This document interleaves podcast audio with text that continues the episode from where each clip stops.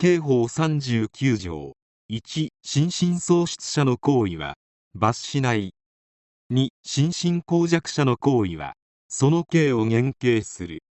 先日この条文が適用された結果5人もの被害者を出した犯人が無罪放免となった。犯人はどういう人間だったのかなぜこんなことをしたのか。知っておいてもらいたい事件です。それではどうぞ。2017年神戸市北区の住宅で高齢の男女2人が何者かに襲われた。また近くで別の女性が血を流して倒れているのも発見され目撃者は最初命からがら逃げてきた女性を見て交通事故に巻き込まれたのかと思った。駆け寄ると涙ながらに息子に金属バットで襲われたと話した。家にはまだ父と母がいる。助けて。と目撃者に110番を頼んだ。最終的に被害者の数は5人。運悪く偶然顔を合わせたものも含まれており2人が重傷を負い3人は息を引き取った。警察は凶器を持っていた26歳の男竹島かなみを逮捕した。竹島かなみは小学校低学年頃両親の離婚を機に神戸市北区有野町にある母親の実家で祖父母と暮らすようになった。祖父は元消防署署長でとても勤勉な性格。祖母とも仲が良く両親の離婚もまだ把握できない年齢で急に父親がいなくなって戸惑っていた竹島は祖父母のおかげで礼儀正しく真面目に一生懸命頑張るようになった。地元の中学校に通うようになると陸上部に入部。先生や同級生からの評判も良く真面目な生徒だった。勉強もしっかりやっておりクラスでもトップ。高校も難なく合格した。事件を知った中学校の関係者は生活に困った様子も家族でトラブルになっている様子もなかった。なぜこんなことになったのか。勉強ができて他のクラスでも一目置かれるような優等生。問題行動やトラブルもなく卒業後は理系の名門で知られる県立高校に進学したと思う。あの子がまさかと戸惑いを隠さなかった。高校はゲームが好きだったこともあり高専の電子工学科に進学。しかし高専では周囲に溶け込むことができず大手の鉄道会社に就職内定が決まっていたにもかかわらず中退してしまう。その後物流会社に就職するも自分に合わなかったのか退職している。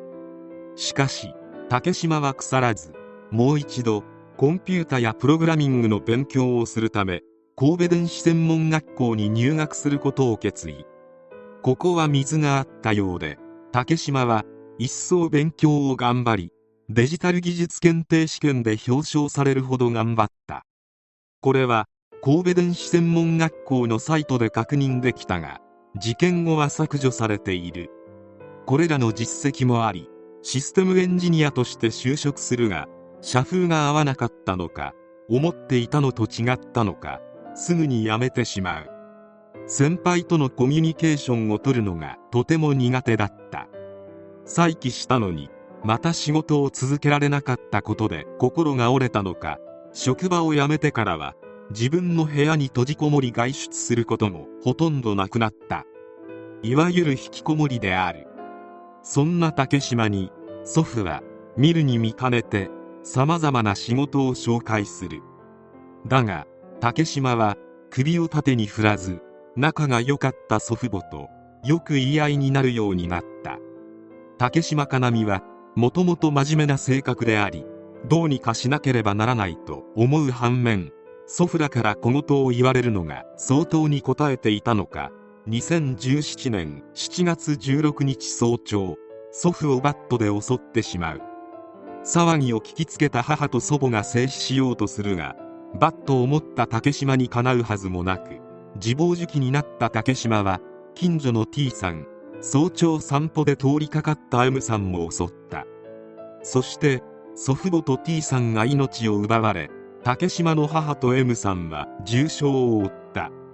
近くにいた別の目撃者は田んぼに水をやろうとしてたらギャーという悲鳴が聞こえてなんやと思ったらバットとナイフを持った犯人が出てきた。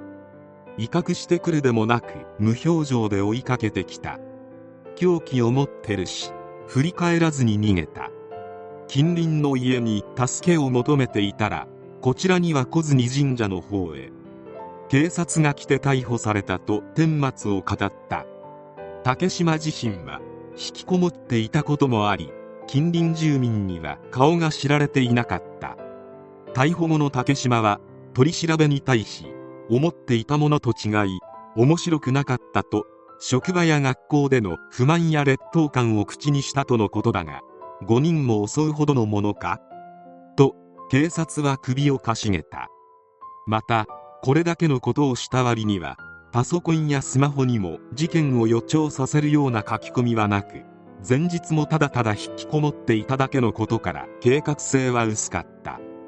また神社に向かったことに関しては神社に行けばアイドルに会えるというお告げがあったと発言。取り調べでは動機は全くつかめなかった。真相の解明は裁判に委ねられた。裁判にて竹島が事件前夜にこの世界の人間は君と私以外哲学的ゾンビなんだよとする知人女性の幻聴を聞き神社に来てくれたら結婚するとの声を聞きゾンビを倒して女性と結婚すると決意して事件に及んだことに裁判上の争いはなかった。善悪を判断し行動を制御する刑事責任能力があったかどうかが争点で検察側は心神耗弱にとどまるとして責任能力は失われていないと主張。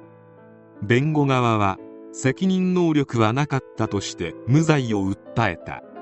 そして精神鑑定の結果も吟味され2021年11月4日下された判決は無罪。裁判長は被告は心神喪失状態だった疑いが残ると述べた。そして無罪にはなったが取り返しのつかないことをしてしまったことには変わりはない。そのことを忘れずに病気の治療に当たってほしいと説諭した。無罪判決が言い渡されると傍聴席からは怒号が上がった。傍聴に来ていた遺族の一人という男性は報道陣に驚きで何も言葉が出てこないと話した。他の遺族の方はただただ絶望しています。何の罪もない3人が無法に命を奪われたのに犯人は法律で命を守られたことには到底納得ができません。私たちと同じような思いをする人がいなくなるよう責任能力という制度と運用を見直すきっかけにしてほしいとのコメントを出した。ああ心神喪失であれば人の命を奪ってもいいのかと国民に思わせるだけの判決である。無罪。つまり竹島かなみは罰を受けることはない。とりあえず治療してねというのが司法の判断であるということである。遺族でなくとも言葉が出ない。心神喪失であれば罪には問われないという事実が広まり模倣犯が出てしまえば自分の身も危ない。刑法39条の改正を望む。